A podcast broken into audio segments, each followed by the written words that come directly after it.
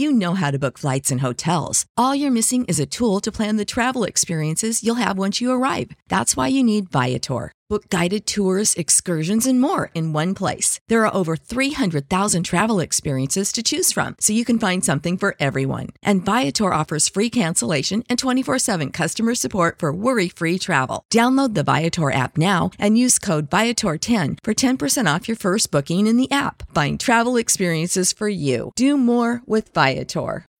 When you need mealtime inspiration, it's worth shopping Kroger, where you'll find over 30,000 mouth-watering choices that excite your inner foodie. And no matter what tasty choice you make, you'll enjoy our everyday low prices, plus extra ways to save, like digital coupons worth over $600 each week. You can also save up to $1 off per gallon at the pump with fuel points. More savings and more inspiring flavors make shopping Kroger worth it every time.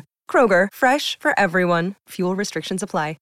Algunas escenas de este programa han sido recreadas.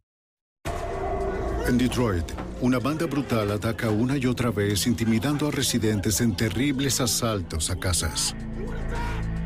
Atacan muy rápido, toman lo que quieren y no dejan evidencia. A medida que continúan los asaltos, el FBI y la policía local unen fuerzas para detener el terror. Al final, las autoridades se encuentran cara a cara con una pandilla perversa que se niega a ser atrapada con vida.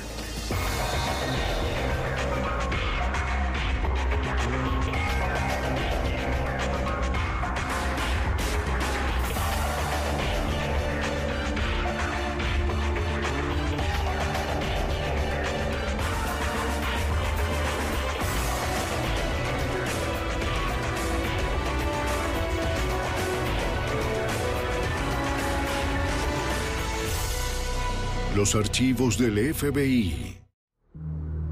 Entrada forzada. En este episodio algunos de los nombres se han cambiado. Detroit, Michigan. Febrero de 1994. En algunos vecindarios el tráfico de drogas es una forma de vida. Y los arrestos por este motivo son rutinarios para la policía local. Esta redada es cualquier cosa menos rutinaria. ¡Es la policía! ¡Quieto! ¡Quédate quieto! ¡Deténlo, deténlo! Los hombres le preguntan al residente dónde guarda sus drogas y el dinero. ¿Dónde está el dinero? Se niega a hablar, confiado en que los oficiales de la policía no lo lastimarán. La policía, no me puedes disparar. ¿Dónde está el dinero? Está en el frente donde ¿Vas mi... a conseguir eso? ¡Date prisa! ¡Date prisa! ¡Date prisa! ¡Vamos, date prisa! Lo tengo, lo tengo, lo tengo. ¡Vamos, hermano! ¡Vámonos, vámonos! ¡Vamos, vamos, vamos! Lo tengo. El hombre llama a la policía e informa que los agentes irrumpieron en su casa, lo asaltaron y luego robaron el dinero y las joyas. Los patrulleros saben que el residente es un vendedor de drogas local. También saben que no hubo redadas de drogas programadas para esa zona. ¿Podrían estos atacantes de casa ser policías deshonestos? El incidente es parte de una ola de ataques domésticos violentos en exceso que plagan a Detroit. ¡No quiero tener que lastimarla, señora! Con un promedio de más de una por semana, propagan el miedo por toda la ciudad. Los atacantes no dejan evidencia útil. En junio de 1994, la recién formada Fuerza de Tarea de Delitos Violentos de Calles Seguras se dedica a poner fin al terror. Está compuesto por detectives de la policía de Detroit y agentes del FBI, incluido el agente especial Michael Kosanovich. En realidad, estábamos decididos a resolver estos violentos ataques a los hogares. Al inicio estábamos al tanto de 50 robos a casas desde principios de 1994 hasta junio del mismo año. Eran bastante violentos, implicaban tiroteos y agresiones sexuales. Los investigadores comienzan a buscar conexiones entre los numerosos ataques. El oficial de policía de Detroit, Tom Dunay, Echamos un vistazo a todos los informes policiales que se tomaron durante los dos o tres meses anteriores. Los analizamos, los dividimos en los modus operandi y con exactitud lo que estos perpetradores estaban haciendo en cada uno. Los investigadores identifican un método recurrente utilizado en los ataques, según el agente especial Bob Pertuso. La pandilla utilizó un enfoque dinámico que los agentes de la ley utilizan cuando ejecutan una orden de registro o hacen un arresto para obtener una entrada rápida en una casa y luego tomar el control de los ocupantes. Todos llevaban máscaras y estaban armados con pistolas semiautomáticas, rifles de asalto y Mac 10. Basado en este consistente modus operandi, el grupo de trabajo sospecha que un solo grupo está cometiendo la mayoría de los ataques. Pudimos reducir esto a una banda de alrededor de 4 a 8 miembros. Todas las descripciones encajaban. Su procedimiento era el mismo. Todo era igual en casi cada ataque a las casas. Para recopilar más información de primera mano, los investigadores vuelven a entrevistar a las víctimas de los ataques a las casas. que tuviste algo de emoción aquí el otro día. Entienden que la mayoría están involucrados en el tráfico de narcóticos. El agente especial del FBI, Michael Kosanovich, no se sorprende de que los traficantes se muestren reacios a hablar. No quieren revelar el hecho de que estaban vendiendo drogas o realizando actividades ilegales fuera de la residencia.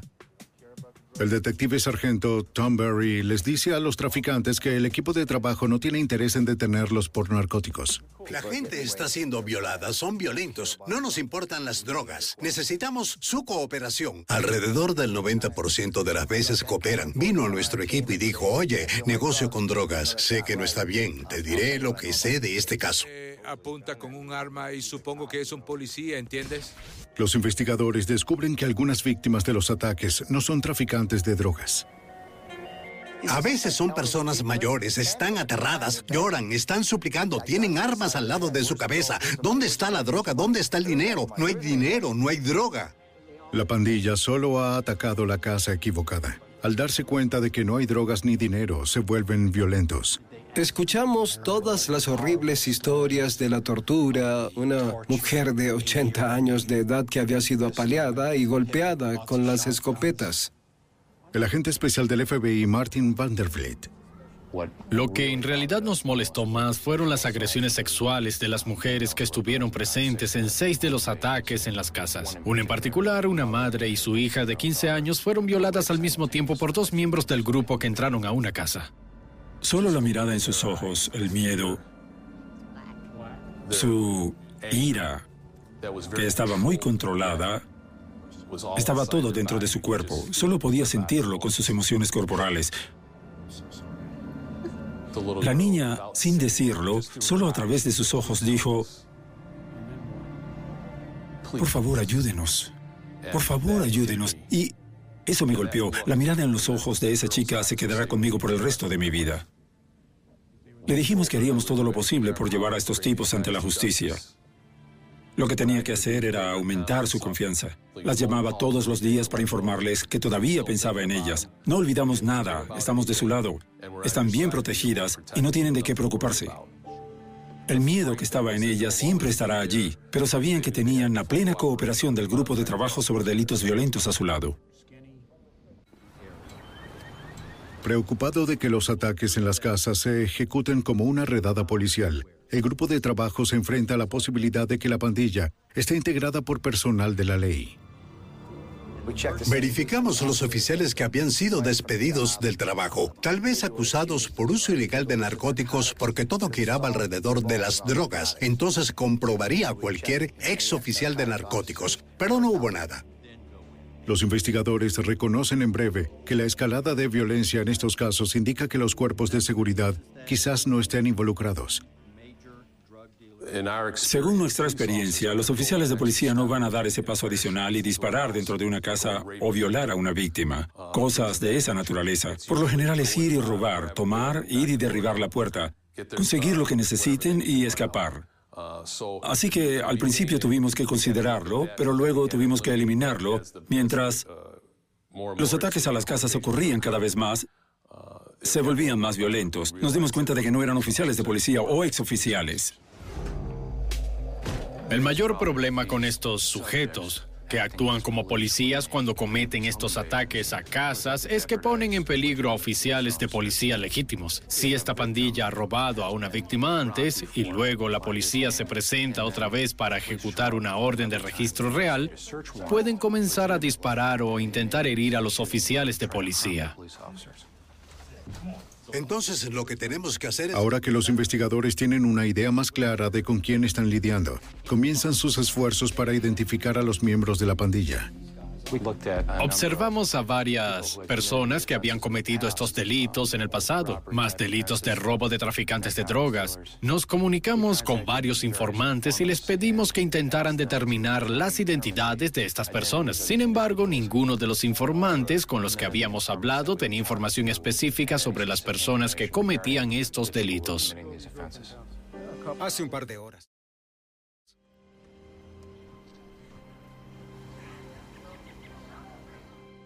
Durante el mes siguiente, los ataques a las casas continúan, pero el grupo de trabajo avanza poco. ¿Lo ves ingresar a un vehículo? A estas invasiones a casas en Detroit, donde personas se hacían pasar por oficiales, responderíamos con nuestro equipo especial de trabajo. Teníamos información de primera mano y nos formamos una idea. ¿Eran los que buscábamos o no? ¿Y por qué? Los investigadores procesan con cuidado cada escena, pero no pueden encontrar evidencia. No tuvimos suerte con nada de lo que hicimos. Necesitábamos avanzar.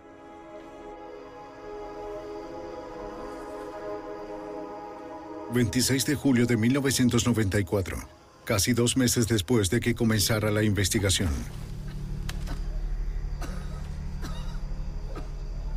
La policía de Detroit responde a una llamada sobre disparos.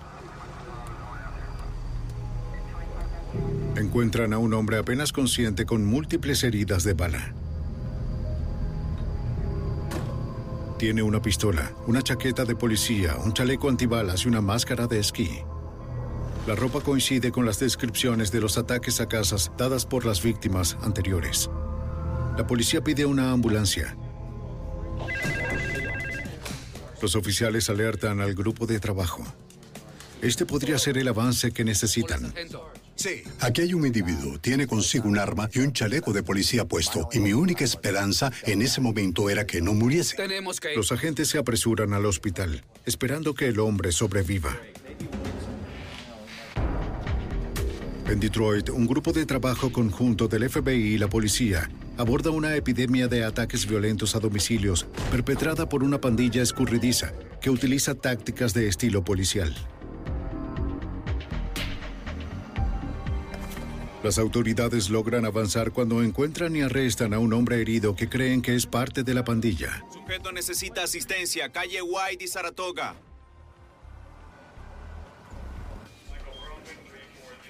Agentes del FBI van al hospital para interrogar al sospechoso. La identificación de huellas dactilares revela que su nombre es Dante Garrison. El agente especial del FBI, Martin Vanderbilt. Estaba en muy mal estado debido a que le dispararon tres veces, en el brazo, la pierna y el estómago. Si no habla con nosotros, no podremos... Dijo que estaba al tanto de algunos robos que habían ocurrido, pero que no quería entrar en detalle en ese momento. El agente especial Michael Kosanovich se mantiene esperando. Nos sentimos alentados por la situación, por nuestro análisis de su estado emocional y el hecho de que, como creemos que está, es probable que en algún momento vaya a cooperar si podemos hacer esto bien, si podemos hablar y razonar con él. En la sede de la policía de Detroit, el grupo de trabajo analiza estrategias para persuadir a Garrison para que coopere. No nos dio ninguna información. Cuando aparece el nombre del sospechoso, el oficial de Detroit, Al Page, lo reconoce. Disculpa. Conozco a este tipo. Dice que conoce a su familia y que una vez había cargado a Garrison cuando era bebé. Para el sargento detective Tom Berry, este es un extraordinario golpe de suerte. No solo recibió un disparo y no murió, uno de nuestros oficiales lo conoce. Esto no podría ser mejor. Los investigadores regresan al hospital y el oficial Page explota su relación con la familia del sospechoso con la esperanza de convencer a Garrison para que coopere. La maniobra funciona. Garrison acepta hablar a cambio de inmunidad de enjuiciamiento. Admite que de hecho es miembro de la pandilla de los ataques a las casas y explica que su tiroteo fue el resultado de un asalto que salió muy mal. Uno de los ocupantes de la residencia los había visto, dijo algo y habían huido. Creían que podían regresar y cometer con éxito el ataque a la casa la noche siguiente. Sin embargo, los ocupantes de esa residencia estaban listos y esperándolos.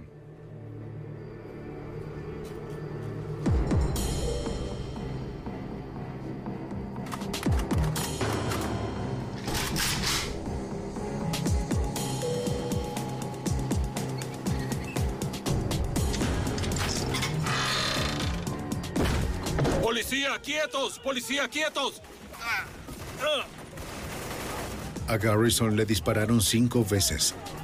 La pandilla huyó dejando que el herido Garrison se defendiera solo. El agente especial Bob Pertuso. Y esa era la diferencia entre estos criminales y la policía. Un oficial no dejaría a un compañero herido en algún patio trasero. Sabiendo que Garrison está delicado de salud, el grupo de trabajo mantiene la entrevista breve. Necesitan mantenerlo sano. Más tarde es sacado del hospital y le permitieron recuperarse en casa. Una vez que fue capaz de moverse sin ayuda, se decidió que debíamos llevarlo a un lugar fuera de la zona para interrogarlo por completo. El FBI traslada en secreto a Garrison a una casa de seguridad fuera de Detroit.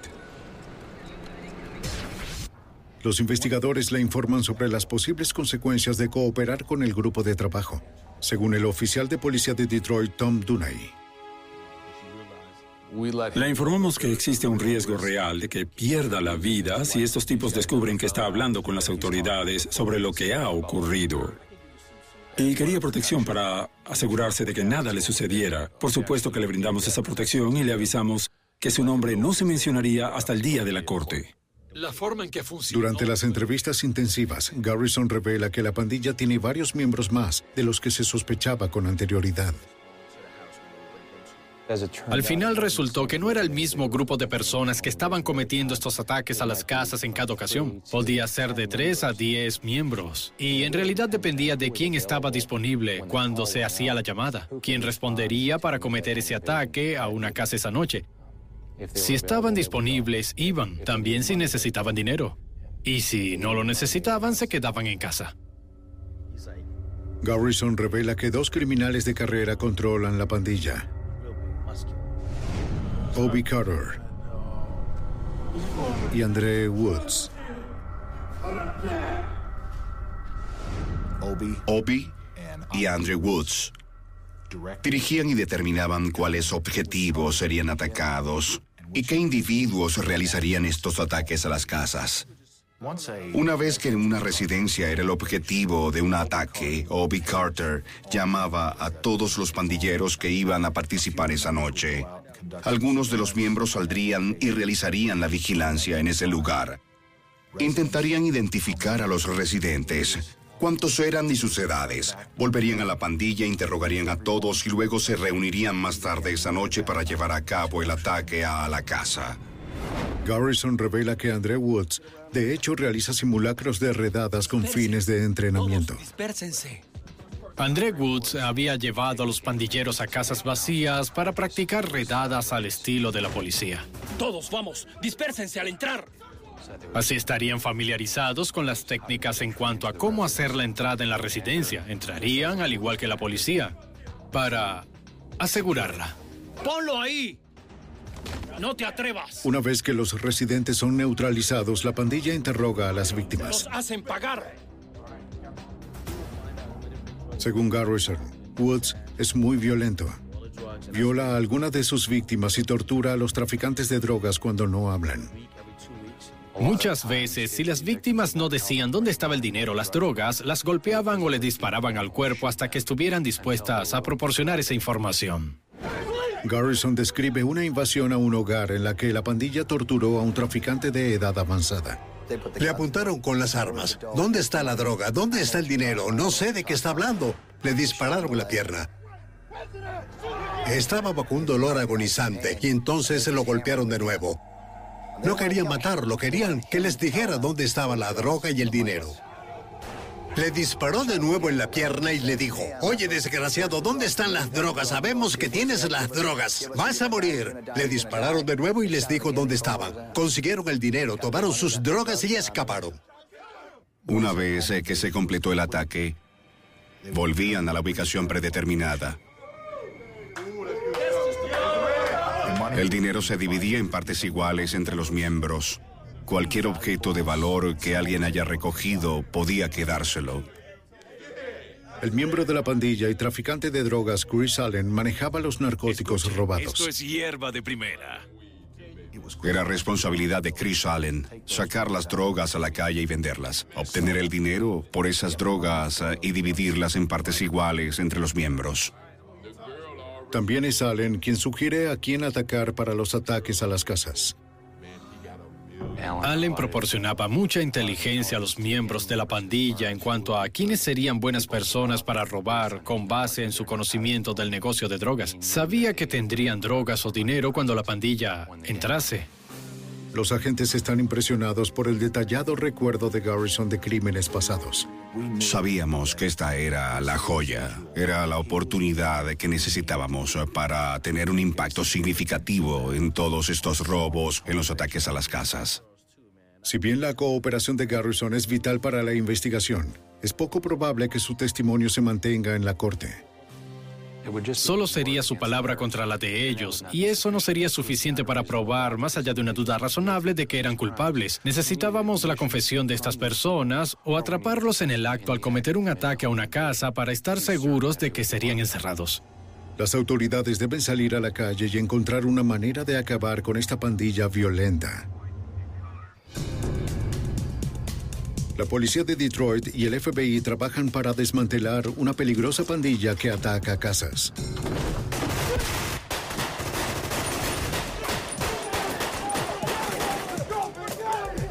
Consiguen una importante oportunidad cuando uno de los miembros de la pandilla es herido y comienza a cooperar con la investigación. ¿Sabes dónde están? ¿En qué vecindario viven? ¿Cuáles autos No, para conducen? nada. No, no, no eran mis amigos. Para nada. Según el agente especial Martin Vandervliet, una fuerza policial conjunta del FBI comienza a usar la información del detenido para identificar a más pandilleros.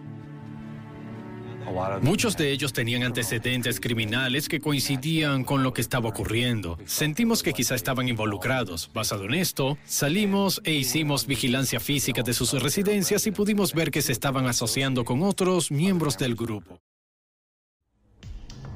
Aunque los investigadores han recibido información detallada sobre la infraestructura de la pandilla por parte de su testigo colaborador, el equipo de trabajo necesita más pruebas para construir el caso.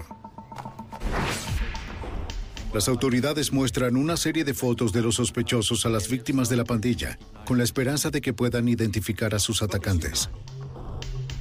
Detective Sargento Tom Berry. Las víctimas no pudieron identificarlos porque llevaban máscaras. Todo sucedió en un instante. Los colocaron en el suelo. No pudieron identificarlos. Otra serie. La incapacidad de los testigos para elegir a sus atacantes perjudica el caso. El agente especial Michael Kosanovich No tenemos suficiente información para llevar a cabo órdenes de registro o para hacer arrestos. Todo lo que tenemos es un individuo que está proporcionando información. Lo que buscamos ahora es eh, información adicional y nueva que nos permita avanzar eh, en la investigación. El grupo de trabajo le pide permiso a un juez federal para escuchar las conversaciones telefónicas. Si pueden probar que existe un patrón continuo de delitos por parte de la pandilla, podrían acabar con toda la organización con cargos federales por crimen organizado. Y al parecer eh, también es... Unos días más tarde, en las primeras horas de la mañana del 4 de septiembre de 1994, la policía responde a un llamado por disparos en una casa de apuestas ilegales después del horario laboral. Es propiedad de Andrew Woods, uno de los líderes de la pandilla. Entrevistan a testigos y reconstruyen lo que sucedió. A las cuatro y media de la mañana, Andrew Woods tuvo una discusión con algunos de los apostadores. Se salió de control. No le gustó.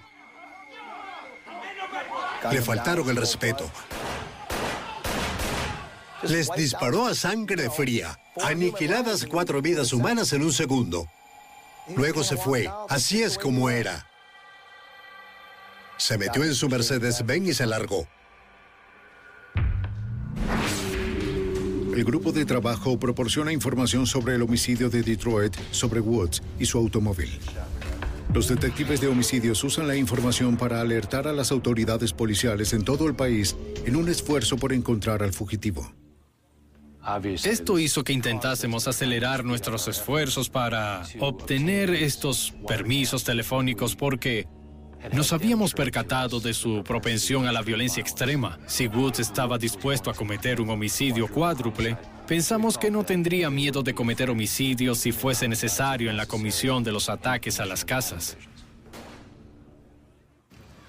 Cinco días después del homicidio cuádruple, un juez otorga permiso al grupo de trabajo para monitorear los buscapersonas de varios de los pandilleros.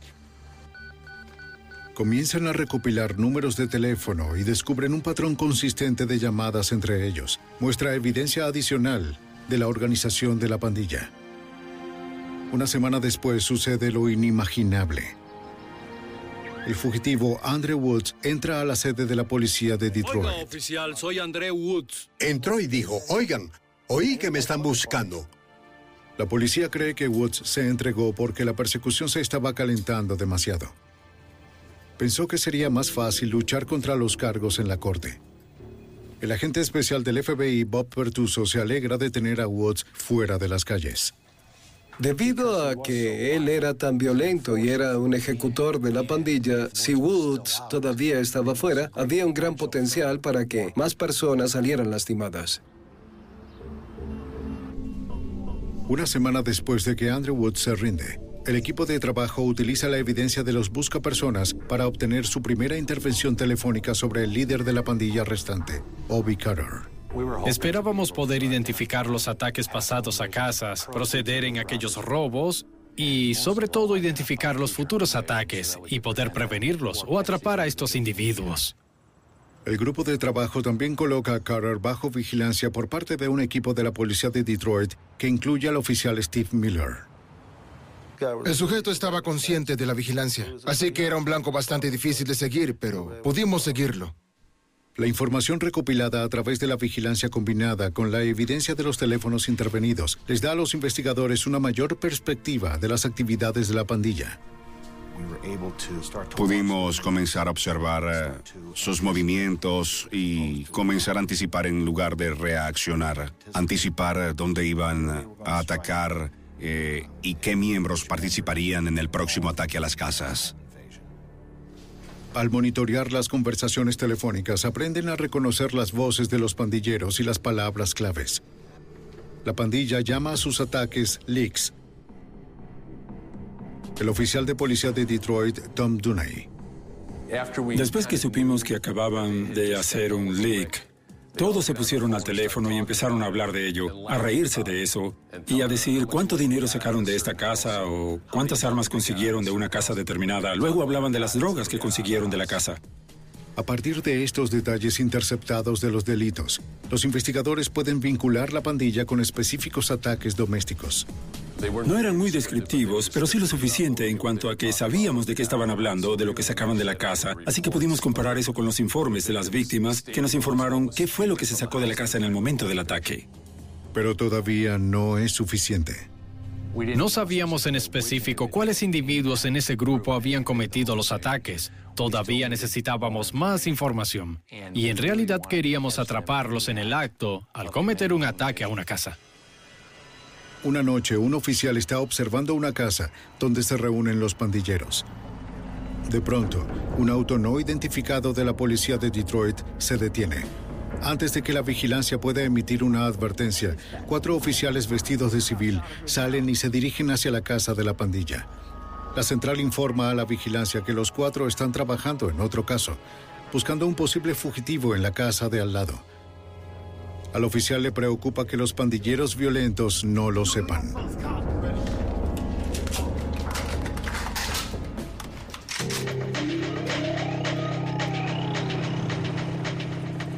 Un equipo de arresto de Detroit vestido de civil se acerca a una casa sin saber que una pandilla infame y con armas automáticas está en la casa de al lado. Oigan, hermanos, la policía. Un oficial asignado para vigilar a los pandilleros observa con ansiedad, sin saber si la pandilla pensará que los oficiales vienen por ellos y abrirán fuego. Después de unos momentos de tensión, el oficial se siente aliviado al ver que no hay indicios de una respuesta de la pandilla. Jugar a las cartas, hermanos. Vamos.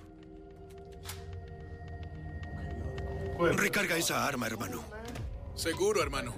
Más tarde, la Fuerza de Tareas Conjunta de la Policía del FBI que investiga a la pandilla monitorea una llamada telefónica en la casa de un líder de pandilla. El sargento Tom Berry, detective de la policía de Detroit, se entera de que la pandilla sí sabía que el equipo de arresto estaba afuera. Al parecer se estaban preparando para hacer un ataque a una casa y se detuvo un auto de policía. Los atacantes no saben por qué estos policías estaban ahí afuera. Pensaban que venían tras ellos. En la llamada lo que dijeron es que si esos policías hubiesen entrado aquí, los habríamos matado. El oficial de policía de Detroit, Tom Dunay, está aún más decidido a sacar a la pandilla de las calles lo antes posible. Empezamos a obtener pruebas suficientes sobre estos individuos a través de la intervención telefónica y decidimos que necesitábamos hacer algo antes de que alguien fuese asesinado. Pero los investigadores necesitan evidencia directa de que la pandilla cometió un delito para garantizar condenas, según los estatutos federales de crimen organizado. Agente especial Bob Pertuso. Estarían en posesión de sus armas, estarían usando sus chalecos antibalas y también estarían en posesión de los bienes que se robaron. Para proteger a los transeúntes inocentes, los investigadores deciden arrestar a la pandilla después de salir de una invasión a un hogar. Agente especial Martin Vanderbilt. No queríamos intentar arrestarlos mientras estaban en la casa cometiendo el ataque y quizás arriesgarnos a una situación de rehenes. Pero acabar con esta brutal pandilla será muy peligroso. Habían intentado matar personas, robar personas, agredir de manera sexual a mujeres. Eran muy violentos. De hecho, habíamos obtenido información acerca de que planeaban disparar a la policía cuando los enfrentaran. Una situación muy difícil. Sabemos que van a llevar chalecos y armas automáticas. No había duda de que estas personas no iban a alzar las manos y rendirse, iban a disparar. Debido a la gran cantidad de individuos involucrados, así como las armas que llevaban, estaban muy bien armados, con AK-47, MAC-10, UCIs, todas las armas peligrosas que hay en la calle. Creíamos necesario usar un equipo SWAT para arrestar a estas personas. Los agentes se reúnen con el comandante del SWAT que establece el plan. El escuadrón táctico responsable de hacer los arrestos se esconderá dentro de una ambulancia. Con las luces de emergencia activadas, la ambulancia se acercará al vehículo de los atacantes desde atrás como si estuviera pasando. Los investigadores creen que dado que la pandilla acaba de cometer un ataque a una casa, intentarán permanecer sin ser vistos y apartarse a un lado de la carretera. Y vamos a embestirlos con la ambulancia, los 20 hombres de SWAT, y todos vestidos con equipos SWAT, con chalecos antibalas, saldrán y harán una media luna alrededor de ellos. Así que cuando empiecen a salir del auto o la camioneta, los tendremos atrapados. No queríamos someternos en una persecución. El componente final del plan requiere eliminar el resto de la organización. Sabíamos por experiencia que solo ciertos miembros de ese grupo estarían involucrados. No sería todo el grupo. Así que teníamos a otras personas de la policía listas para hacer arrestos en otros lugares para quienes no estuviesen presentes durante el ataque a la casa. Así como para ejecutar seis órdenes de registro. Cientos de agentes y policías se involucraron en nuestros planes para desmantelar este grupo. Durante semanas el equipo trabaja las 24 horas al día para monitorear las llamadas telefónicas, buscando la oportunidad adecuada para lanzar su trampa. Luego, el 9 de noviembre, escuchan a los pandilleros planear su próximo ataque a una casa. Cuando interceptamos las conversaciones sobre un plan para llevar a cabo en dos días, tuvimos una gran ventaja táctica. Teníamos nuestras órdenes de registro federales y firmadas. Tuvimos las asignaciones para realizar las búsquedas y las personas tácticas que iban a manejar el arresto. Por desgracia, los miembros de la pandilla no mencionan dónde será el ataque. No, aún no sabemos dónde. Al día siguiente, la vigilancia observa cómo dos pandilleros conducen por un vecindario, como si estuvieran buscando un posible objetivo. El grupo de trabajo ahora cree que sabe cerca de dónde atacarán los delincuentes. Cuartel General de la Policía, 11 de noviembre. Con el ataque a solo horas de suceder, el equipo de trabajo repasa el plan con los líderes del equipo una última vez.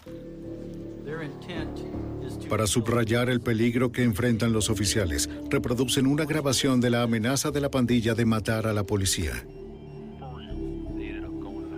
Reproducimos esta cinta para las personas que más tarde iban a terminar con estos individuos. No estamos jugando con estas personas, ni ellos con nosotros. Y podrías ver a los oficiales mirando con atención. Esto es real. Estos individuos nos van a matar. En este punto habíamos estado investigando este grupo durante varios meses y se trataba de una investigación a largo plazo. Creo que la mayoría de nosotros en el grupo de trabajo queríamos concluirlo, queríamos que fuesen arrestados, así que estábamos muy emocionados. Creo que el nivel de adrenalina era bastante alto y en realidad esperábamos que esta fuese la conclusión de que encerráramos a estas personas como sea. SWAT le da al oficial Steve Miller y al resto de los equipos de vigilancia municiones que perforan armaduras para sus armas de fuego en caso de que la operación se convierta en un tiroteo. Sabíamos que estos sujetos llevaban el mismo tipo de blindaje que nosotros, del mismo tipo, y sabíamos que estaban usando municiones que perforan los chalecos. Así que tuvimos que intentar al menos estar a la altura de ellos. Esa noche, la vigilancia observa a los atacantes que viajan en dos autos. Conducen a la zona que habían conducido el día anterior. Todos se ponen tensos, conducen por la casa y siguen. Los sospechosos acaban de girar a la derecha en la calle Lincoln. Bueno, no hacen el robo, así que pensamos, ¿qué es lo que sucede? El agente especial del FBI, Martin Vanderbilt, sigue a la pandilla a la distancia. No queríamos acercarnos demasiado porque no queríamos arriesgarnos a que estas personas vieran a la policía en el área y quizás abortaran su redada. Los atacantes entran a un callejón oscuro y de repente apagan las luces. Desaparecen en la oscuridad, lo que hace imposible saber si estacionaron o continuaron a través del callejón.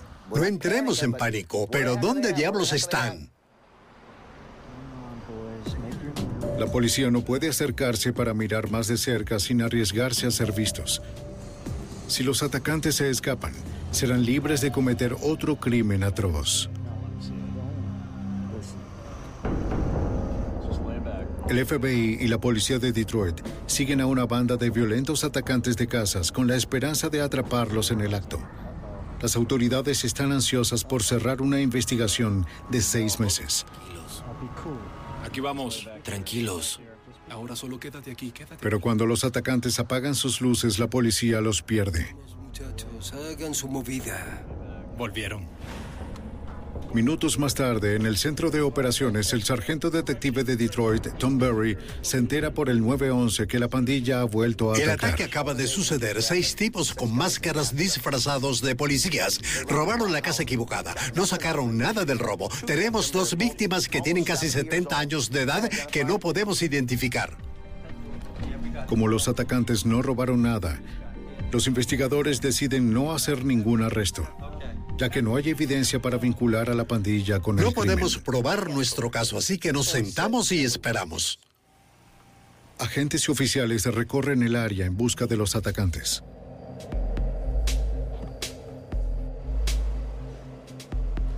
Un oficial de vigilancia de la policía de Detroit vuelve al lugar de reunión de la pandilla pensando que volverán allí después del ataque.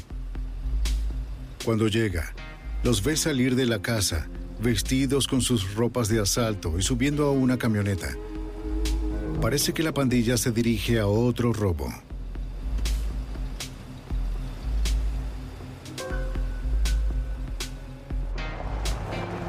Cuando los miembros de una pandilla llegan a otra casa, Miller está justo detrás de ellos.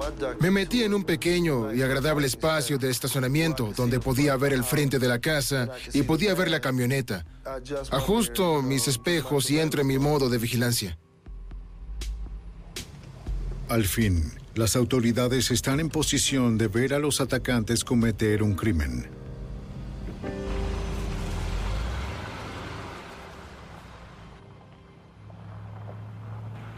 El plan era que hicieran el robo, pero no podemos detenerlos. Si entramos, arriesgamos a los rehenes.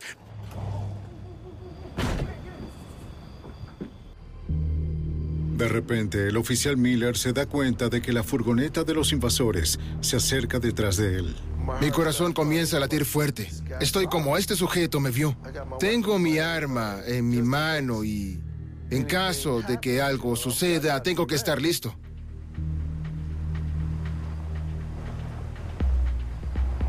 Solo me pasaron por un lado.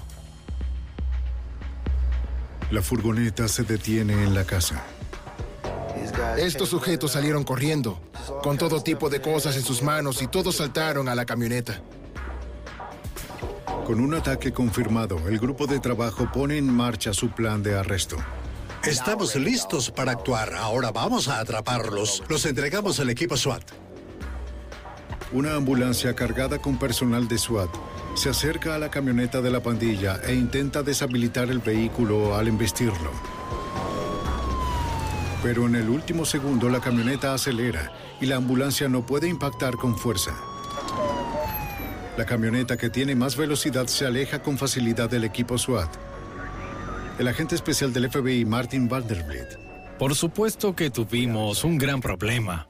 Teníamos seis individuos muy bien armados en una camioneta y teníamos que detenerlos. Los equipos de vigilancia comienzan a perseguir la furgoneta, sabiendo que la persecución quizás termine en una batalla armada. El agente especial del FBI, Bob Pertuso, Siempre que haya ladrones armados huyendo de la policía, usando chalecos antibalas armados con armas automáticas, y una vez que superan los intentos de la policía para detenerlos, siempre habrá una confrontación, sin duda. Absolutamente. El oficial Miller y los demás vehículos de persecución siguen tras la camioneta por las calles de Detroit. De repente, las puertas traseras de la camioneta se abren y la pandilla comienza a disparar a las autoridades. Un francotirador SWAT dentro de uno de los autos de persecución devuelve el fuego. En la sede de la policía, el oficial Tom Dunay continúa monitoreando la persecución. Fue asombroso por lo que había sucedido, cuán controlados estaban los oficiales en la calle. No hubo pánico, pero la gente gritaba, ¡están disparando! Incluso escuchamos los disparos por la radio, así era de fuerte, y en mi corazón tenía miedo por los oficiales en ese momento. Solo quédate con ellos. La persecución continúa por varios kilómetros y luego, de manera inexplicable, la camioneta se detiene. Cuatro sujetos salen de la camioneta. Me están disparando. Salgo de mi auto y hago un disparo. Realizo un disparo de mi 9 milímetros y se atasca. Mis instintos naturales eran no dejar escapar a estos sujetos. Déjame perseguir a estos sujetos. ¡Salga de la camioneta! ¡Suba las manos y salga de la camioneta! ¡Salga de esa camioneta ahora mismo! ¡Policía! Los oficiales de SWAT ordenan a los dos atacantes restantes que salgan de la camioneta. Pero la camioneta arranca y la persecución continúa. Dejando a Miller solo para perseguir a los sospechosos muy bien armados. Era como si pudiera sentir la bala pasando. Hasta el día de hoy no puedo explicarte por qué salí ileso. Y digo, está bien policía, están rodeados, salgan. Miller pensó que otros oficiales lo seguían detrás. De pronto se da cuenta que está solo. Y es como un pueblo fantasma, quiero decir, nadie allí. Pero aún no sabe hacia dónde se ha ido su atacante.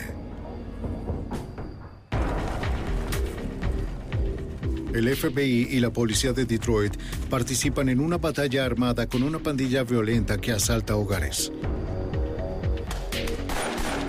El oficial Steve Miller escapa por poco de una emboscada. Cuando llega el apoyo, Miller comienza a buscar a su atacante. Comenzamos a subir hacia el este de Pasadena, solo inspeccionando. Y muy seguro, pasó como unas cinco casas arriba y este sujeto estaba boca abajo. Así que estoy como, está bien, levántate, levántate.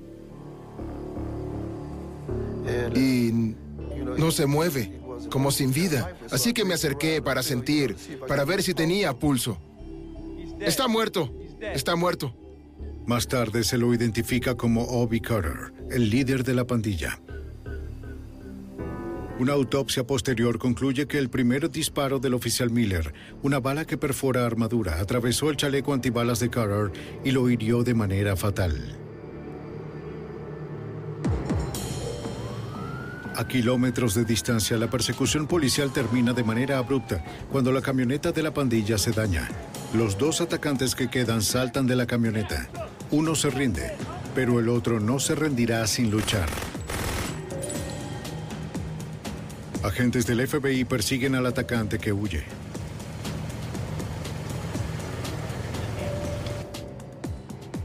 Al buscar en un callejón oscuro, el agente especial Bob Pertuso ve una forma oscura y se acerca con cuidado. El conductor de la huida estaba tendido en el suelo. Le habían disparado muchas veces. Los agentes piden Sospechoso una ambulancia. herido, necesito una ambulancia. El conductor de la huida es llevado a un hospital y contra todo pronóstico sobrevive. Tras una serie de feroces batallas con armas de fuego, el grupo de trabajo evalúa las bajas. Cientos de tiros fueron disparados. De manera increíble, nadie en el equipo de arresto fue herido. Y nuestro plan funcionó. No anticipé la persecución a altísima velocidad y la confrontación violenta, pero sucedió. Fue tratado con mucha eficacia. Pero solo tres de los seis pandilleros involucrados en la persecución han sido detenidos. El oficial de policía de Detroit, Tom Dunay, intenta localizarlos. Detective Berry, aquí. Lo que hice fue llamar a los hospitales locales para averiguar si alguien había ingresado con una herida de bala. Y llamamos a algunos hospitales, tuvimos suerte en un hospital y dicen sí, alguien ingresó con múltiples heridas de bala. En el hospital, Dunay confirma que la víctima por disparos es uno de los fugitivos. A medida que continúa la búsqueda de los dos pandilleros restantes, los agentes del FBI, el equipo SWAT del FBI y la policía local entregan las órdenes de registro en seis de las casas de los pandilleros. Encuentran evidencia vital, de acuerdo con el agente especial del FBI, Martin Vanderbilt. Bueno, encontramos mucha evidencia de robos, incluyendo artículos específicos de ropa y joyas. Y luego también recuperamos una gran cantidad de armas. Muchas de las casas tenían de 3 a 5 pistolas, además de municiones, chalecos, barras de palanca, máscaras y otras cosas. En la sede de la policía de Detroit, el sargento detective Tom Berry interroga a los miembros capturados de la pandilla. Les hace saber que se enfrentan a largas penas en prisión y que aquellos que cooperen primero pueden obtener sentencias reducidas. Quizá el 95% de ellos nos dijo con exactitud lo que sucedió. Así es como pudimos identificar al resto de la pandilla.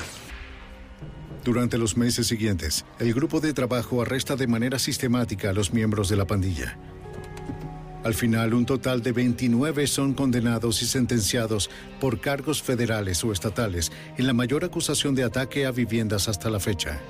Este grupo de trabajo en particular fue el primer grupo de trabajo principal entre el FBI y el Departamento de Policía de Detroit. Queríamos hacer un muy buen trabajo para esas víctimas y logramos hacer una diferencia. En realidad, hicimos una diferencia en la ciudad de Detroit. Lo hicimos un lugar más seguro.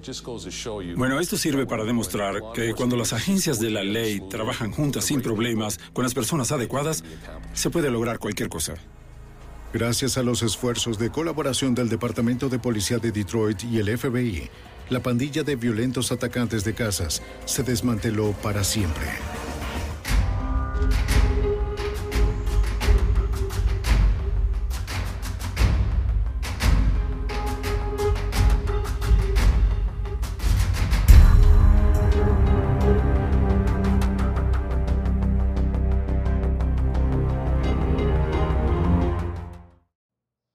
How to book flights and hotels. All you're missing is a tool to plan the travel experiences you'll have once you arrive. That's why you need Viator. Book guided tours, activities, excursions, and more in one place to make your trip truly unforgettable. Viator has over 300,000 travel experiences to choose from. Everything from simple tours to extreme adventures and all the niche, interesting stuff in between. So you can plan something that everyone you're traveling with will enjoy. Real traveler reviews give the inside scoop from people who've already been on the experiences you're considering. So you can plan with confidence. Free cancellation helps you plan for the unexpected. And 24 7 customer support means you can travel worry free. Download the Viator app now and use code Viator10 for 10% off your first booking in the app. Find travel experiences for you. Do more with Viator.